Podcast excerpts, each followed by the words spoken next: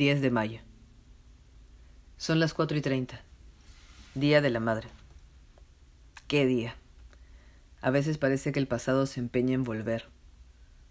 ¿Será que uno repite emociones? ¿Será que uno nunca deja de hacerse menor? Esos estados de la infancia que se repiten una y otra vez. A veces se repiten eternamente. Son como malos chistes de la vida. Humor negro en el tiempo. Son las seis y treinta. Qué charla esta. Han sido cuatro horas de cuento tras cuento. La música desde los años treinta. No tiene un alto.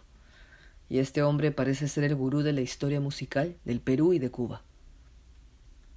Un tequila, otro más, un poco de sal, un limón en ocho partes y hasta el fondo. Que no sientas, te digo. Solo pasa y aprieta desde el diafragma el sabor es intenso, pero pasa rápido. Son las siete, y en algún momento todo empieza a tener más forma.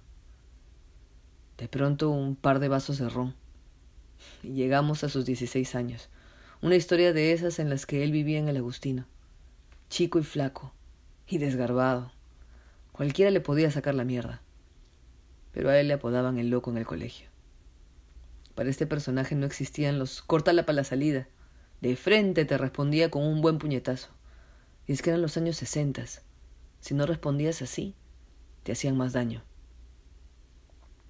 Eran las siete y treinta. Están bebiendo como de costumbre en la cuadra nueve de Girón a Zángaro. Entran unos militares y todos salen corriendo. Cierran el paso a cuanto pueden. Y él se queda en una esquina. Ya no parece tan loco.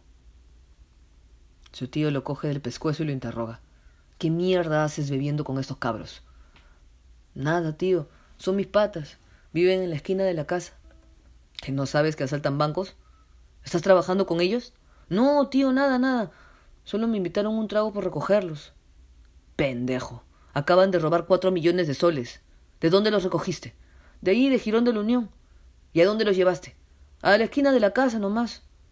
Ya, si te vuelvo a ver con ellos, te saco la mierda. Sal de acá con tu madre. Son las ocho de la noche. Se despierta ella, motivo de muchos cánticos, muchas noches en vela. Me levanto, limpio la mesa, boto los limones exprimidos y guardo la sal. Se acabó la fiesta. Una vez más hace tantos años. No es culpa de nadie. Le sirvo un vaso con agua a él. Creo que ya estamos todos acostumbrados a estas situaciones.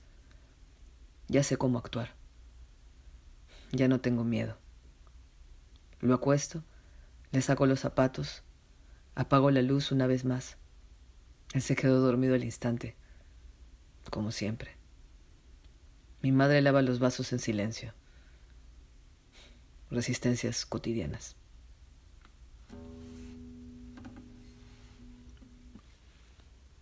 Fin. Relatos aislados. Plataforma de relatos audiofónicos en días de aislamiento. Presentó 10 de mayo. Por la agrupación Resiste Teatro. Escrito e interpretado por Patricia Landa.